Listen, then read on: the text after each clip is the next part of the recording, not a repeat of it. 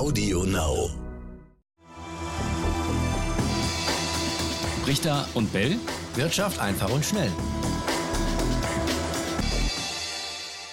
Und damit herzlich willkommen zu einer neuen Folge Brichter und Bell Wirtschaft einfach und schnell. Und ich äh, begrüße auch Raimund heute wieder am Telefon. Grüß dich. So ist es. Am Telefon grüßt dich Etienne und grüßt euch da draußen. Leider augenblicklich mieses Herbstwetter draußen. Bah. Ja, gut, um drin zu sein und einen Podcast zu hören. Ähm, Ja. Raimund, wir haben wieder steigende Corona-Infektionszahlen. Innerhalb von zehn Tagen hat sich die Zahl der Infektionen in ganz Europa verdoppelt. Bei uns in Deutschland liegt sie über 10.000 zum äh, Ende der vergangenen Woche. Der DAX, der hatte bis auf den Freitag richtig eingebüßt. Ähm, Du hattest in der letzten Folge gesagt, dass du nicht glaubst, dass die Börsen so direkt auf die Corona-Zahlen reagieren. Ähm, Musst du das revidieren? Ist die Corona-Unsicherheit doch wieder da an den Börsen?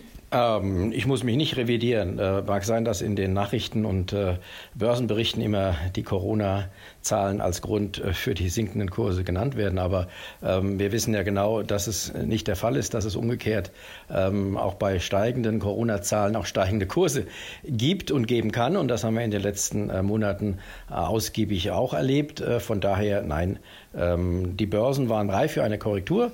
Das haben wir auch hier rechtzeitig angekündigt. Ich bleibe dabei.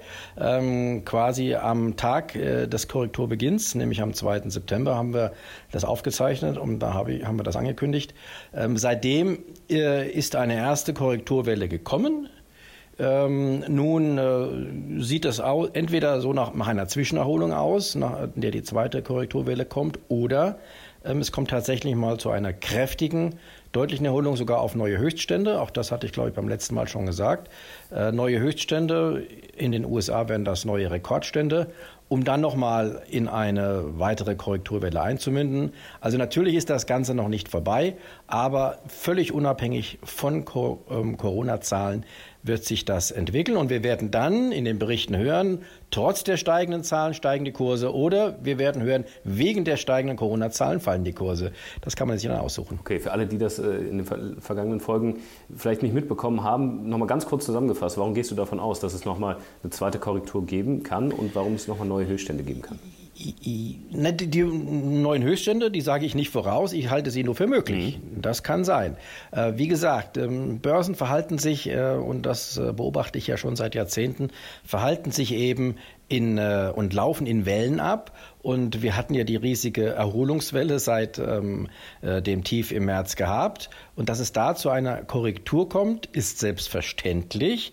Ähm, die Frage ist immer wann, das kann niemand genau vorhersagen. Ich hatte es damals Anfang September gesagt, weil die Abstände ähm, zu den Durchschnittswerten äh, der Börse, also im DAX oder auch in den amerikanischen Indizes, das nennt man dann 200-Tage-Linie, weil die Abstände zu groß geworden waren. Die Börsen waren also zu weit vorausgelaufen. Sie mussten zurückgerufen werden. Sie sind zum Teil jetzt zurückgerufen worden, aber die Korrektur ging noch nicht so weit, wie das für eine ich sag mal, ähm, auch längerfristig tragbare Bereinigung notwendig wäre.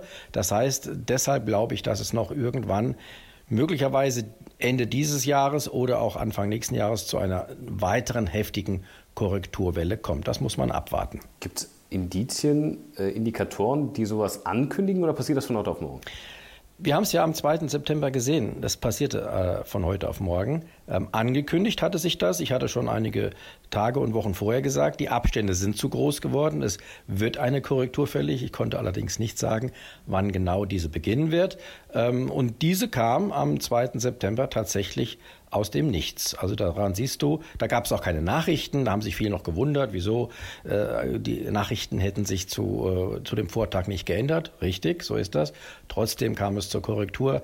Also daran seht ihr da draußen, lasst euch nicht zu sehr von diesen Nachrichten, die da herumgereicht werden, beeinflussen, sondern achtet lieber auf die Börsen selbst, so wie ich das tue. Weltärztepräsident Montgomery, der warnt vor einem zweiten Lockdown, sollte die Zahl der Neuinfektionen die Zahl 20.000 übersteigen.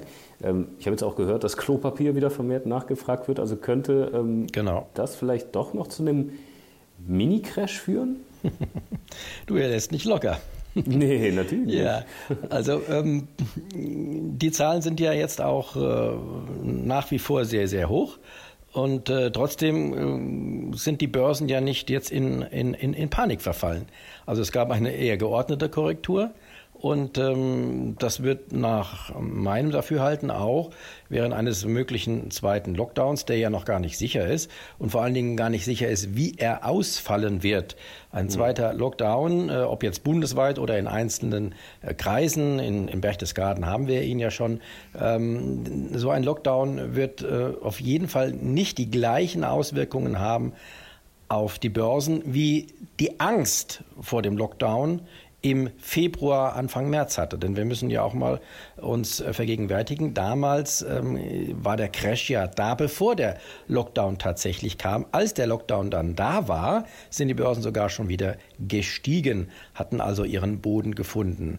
Daran sieht man, dass der Lockdown selbst gar nicht äh, so gefährlich ist, für die Börsen zumindest nicht, sondern eher die Angst davor. Aber die scheint jetzt auch nicht allzu groß zu sein. Es wird immer wieder über einen Impfstoff gesprochen. Das Bundesgesundheitsministerium sagt jetzt, den könnte es frühestens 2021 geben. Würde das dazu führen, dass die Kurse durch die Decke gehen, weil dann alle Sorgen weg sind oder ist das eine falsche Annahme?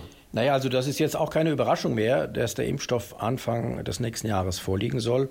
Ähm, darüber reden wir hier auch schon im Podcast, glaube ich, seit einigen Monaten. Da hat sich also nichts geändert.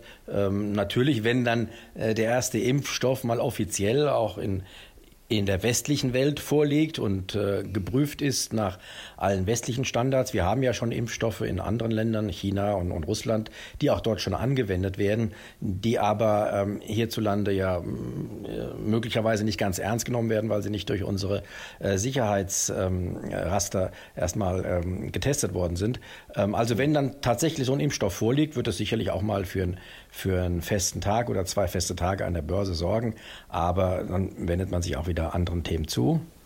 Und die gibt es ja immer reichlich. Wir müssen ja auch nicht, dürfen nicht vergessen, in Kürze finden ja amerikanische Wahlen statt. Auch das könnte ja durchaus ein Thema sein. Ja, unbedingt. Hat sich da eigentlich die Meinung geändert, ob Biden oder Trump äh, besser für die Wirtschaft wäre?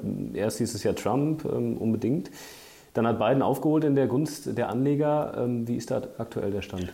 Also auch da hatte ich ja schon mal äh, mich zugeäußert. Ähm, die Börsen werden äh, sich nachher, nach und nach der Wahl, äh, durchaus unabhängig vom Wahlergebnis äh, entwickeln. Wir haben das ja bei der letzten Wahl gesehen, da hatte man gewarnt, wenn Trump gewönne, würde, würden die Börsen einbrechen. Das Gegenteil war der Fall. Das heißt, ich rechne durchaus damit, dass es auch nach der Wahl zu steigenden Kursen in den USA kommen wird, egal wer nun gewinnt, Biden oder Trump andere Werte werden schwerpunktmäßig äh, äh, davon profitieren, das ist klar. Bei Trump sind es die äh, Werte der alten Wirtschaft, der Old Economy, vor allen Dingen auch äh, die, die auf fossile Brennstoffe setzen, Ölwerte zum Beispiel und so weiter.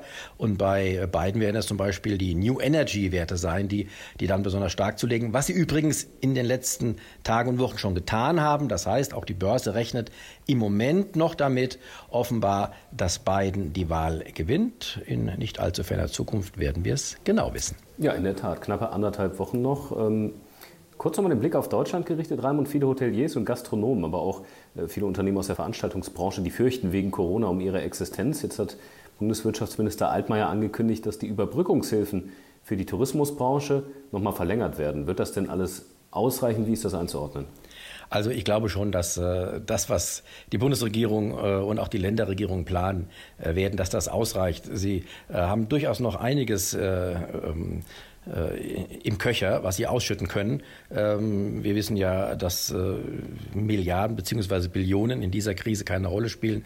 Und sollte es nochmal zu einer Verschlimmerung kommen, werden auch die Hilfen nochmal erhöht werden. Das ist klar. Wichtig, äh, zum Beispiel auch was Altmaier jetzt angekündigt hat, wichtig finde ich auch vielleicht für viele unserer Zuhörer, ähm, dass, wenn, wenn da auch Solo-Selbstständige drunter sind, wichtig ist, dass er jetzt endlich einsieht, dass auch die Hilfen für Solo-Selbstständige einen sogenannten Unternehmerlohn beinhalten müssen. Bisher war es ja nur, nur so, man konnte Kosten absetzen, die man hatte. Viele Solo-Selbstständige Selbstständige haben gar keine großen Kosten, weil sie leben zu Hause, haben da ein Homeoffice und äh, arbeiten von dort aus.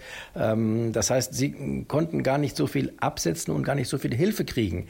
Aber äh, wenn man sich als GmbH zum Beispiel organisiert hat, ist das wieder anders. Dann gibt es einen angestellten Geschäftsführer, der kann die, Unter Unternehmung gehören. Trotzdem ist er angestellt, kriegt Lohn und dieser Lohn wird dann tatsächlich natürlich zu den Kosten gerechnet. Und genau so muss es sein. Auch ein Solo-Selbstständiger, der keinen tatsächlich Lohn bekommt, dem muss man einen solchen Unternehmerlohn anerkennen für die Lebenshaltungskosten und das sollte dann in den nächsten Hilfen, in den nächsten Hilfsschüben dabei sein und das ist gut so. So, das sagt Raimund Brichter. Äh, was sagt ihr dazu?